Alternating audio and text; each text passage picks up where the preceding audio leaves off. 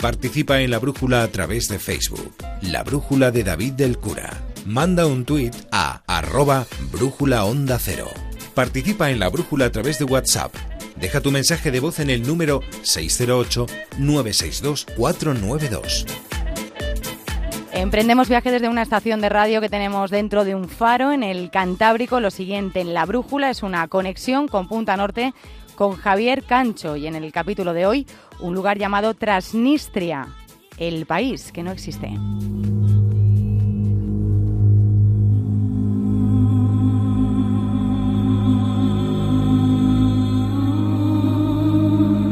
En el lejano oriente de Europa se encuentra un país que no existe.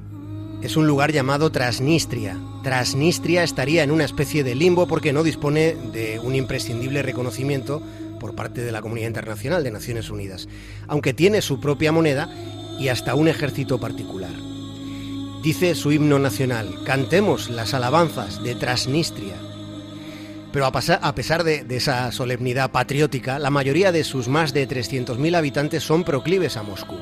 La mayoría habla ruso, aunque también los hay que se manejan en ucraniano o en rumano. Esta es una región más bien árida, que no tiene salida al mar, es una estrecha franja de tierra entre el río Niester y la frontera occidental de Ucrania. Transnistria viene a ser una república independiente, pero técnicamente forma parte de Moldavia. Lo es en plan separatista. Desde 1992, desde un conflicto civil que hubo que enfrentó a los transnistrios y a los moldavos, desde entonces Transnistria funciona, de hecho, de facto, funciona como si fuera independiente es lo que en el lenguaje de la geopolítica se conoce como un conflicto congelado.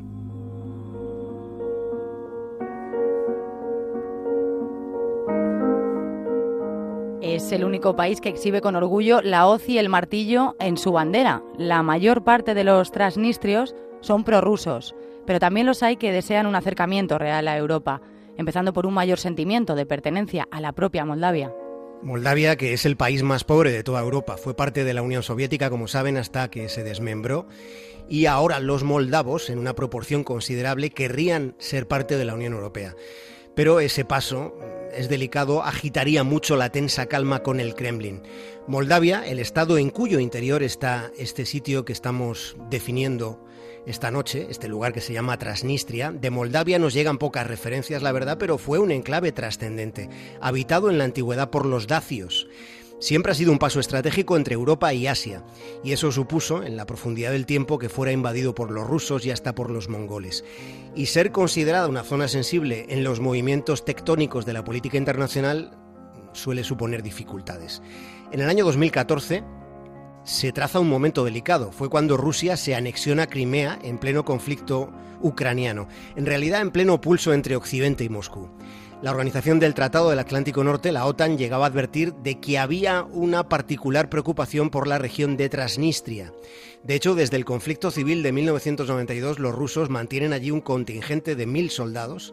Están allí en territorio moldavo, en Transnistria. El Kremlin dice que esa presencia militar no quebranta los acuerdos internacionales porque sus tropas están en Transnistria para hacer cumplir el alto el fuego.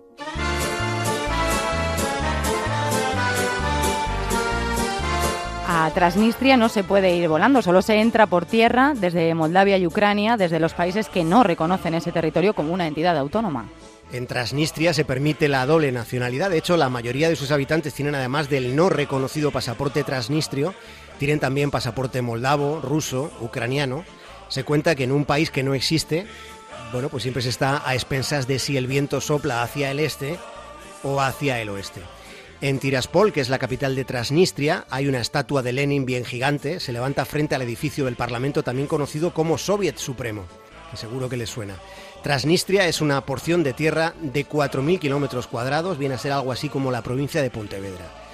Los salarios allí son similares a los que puedan tener en el resto de, Moldavia, pero las pensiones en Transnistria son más altas. De media cobran unos 150 euros al mes cuando los jubilados de Moldavia pues ingresan poco más de 50. Y además los transnistrios reciben el gas prácticamente gratis por gentileza de Moscú. En ocasiones, la geopolítica está en los detalles.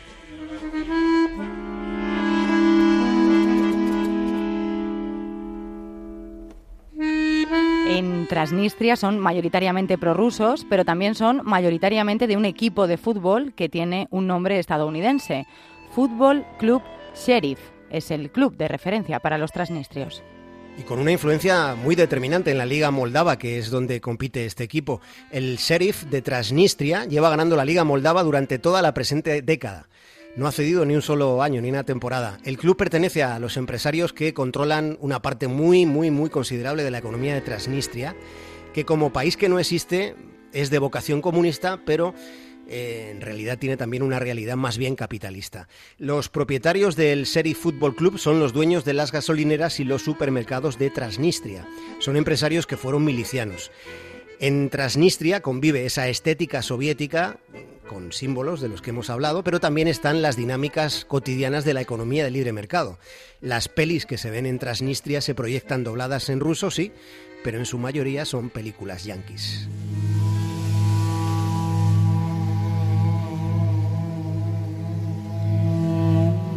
Transnistria no es un lugar donde los turistas estén prohibidos, pero es un lugar donde no hay turistas. En cambio, en el Área 51 habría seguro muchos turistas, pero precisamente allí sí están prohibidos. Sí, el Área 51, que está en el desierto de Nevada, en Estados Unidos, que es un sitio que fue utilizado como base militar durante la guerra del Vietnam. Allí se custodiaban documentos de Estado confidenciales de protección máxima. Ese es un lugar sellado inaccesible y esa limitación absoluta, bueno, ha catapultado las teorías conspiranoicas más o menos fundadas. Todo lo que ocurre en el Área 51 es alto secreto. Y con los secretos sucede que suelen ser resortes para la especulación, ya saben. La imaginación de las gentes aficionadas a lo esotérico, al intríngulis de lo desconocido, pues tiene aquí un emulgente de fantasías relacionadas con, por ejemplo, avistamientos alienígenas en las cercanías del Área 51. Así que con el fin de atraer más visitantes a la zona, en el año 1996 las autoridades locales deciden bautizar la ruta estatal 375 como la carretera de los extraterrestres. Estamos hablando del tramo de carretera que transita por un inmenso páramo, recorriendo de norte a sur ese lugar, ese despoblado condado de Lincoln.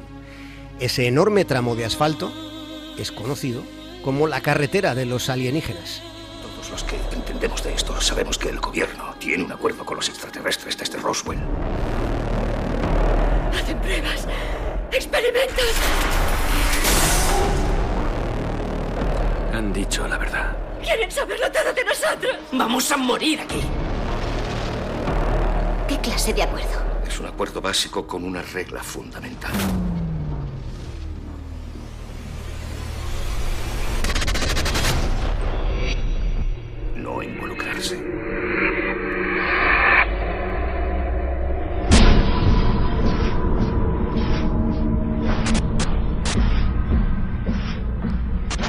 Cine hemos visto muchos extraterrestres, en la Tierra lo que hay a lo sumo son extraños terrícolas. En principio no parece que el asunto extraterrestre tenga que ver con el turismo, pero en cuanto se piensa un poco, pues sí que se atisba relación entre los avistamientos y el turisteo.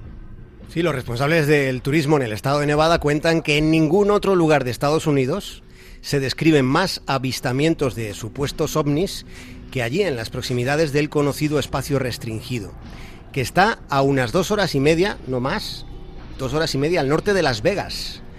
Y hay una frase muy vinculada a la meca de las tragaperras que podría llegar a tunearse, que la vamos a tunear de hecho a continuación para relacionar ambos lugares. Todo lo que pasa en Las Vegas se queda en Las Vegas y todo lo que no pasa en el Área 51 sucede en el Área 51.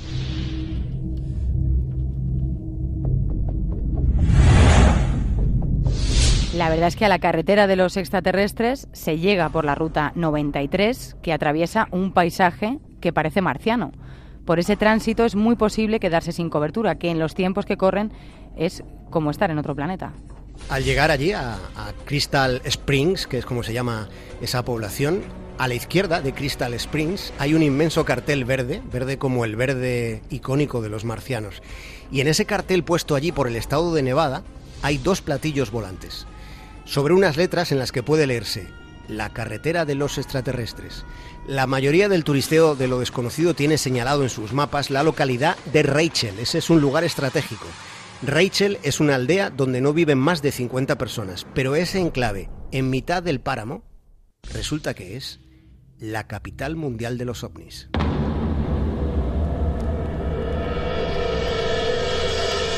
La localidad de Rachel obtuvo notoriedad después de que un tipo de Las Vegas llamado Bob sostuviera en una entrevista en televisión con todo su desparpajo que había trabajado con naves espaciales alienígenas. La gente cuenta mentiras con mucha naturalidad, esto ya lo sabemos. En muchas ocasiones pasa que las mentiras se cuentan mientras las verdades se ocultan. No hace mucho, en 2013, Washington desclasificaba documentos secretos en los que se confirmaba que el Área 51 fue un campo de pruebas y entrenamiento de la Fuerza Aérea de los Estados Unidos. Es decir, fue allí donde en los años 50 transcurrió el proyecto del famoso avión espía U-2. La presencia de sofisticados aviones en esa comarca es, y no otra, es la explicación de lo que muchos consideraron y consideran avistamientos de platillos volantes no identificados. En cualquier caso, en el área 51, a unos 20 kilómetros al oeste de Rachel, está una de las puertas de entrada a ese área. Y allí hay un letrero donde puede leerse lo siguiente. Advertencia. Instalación militar. Prohibida la entrada a personal no autorizado. Pena de hasta un año de cárcel y multa de 5.000 dólares. Debating the destruction of your world.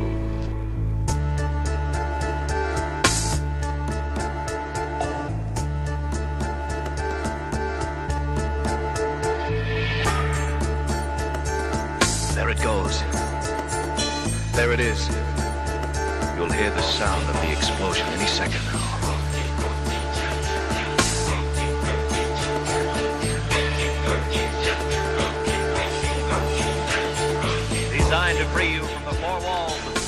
Gracias, Javier Cancho, muchas gracias. Hasta mañana. Gracias a ti, Caridad. Hasta mañana. Un abrazo, chao.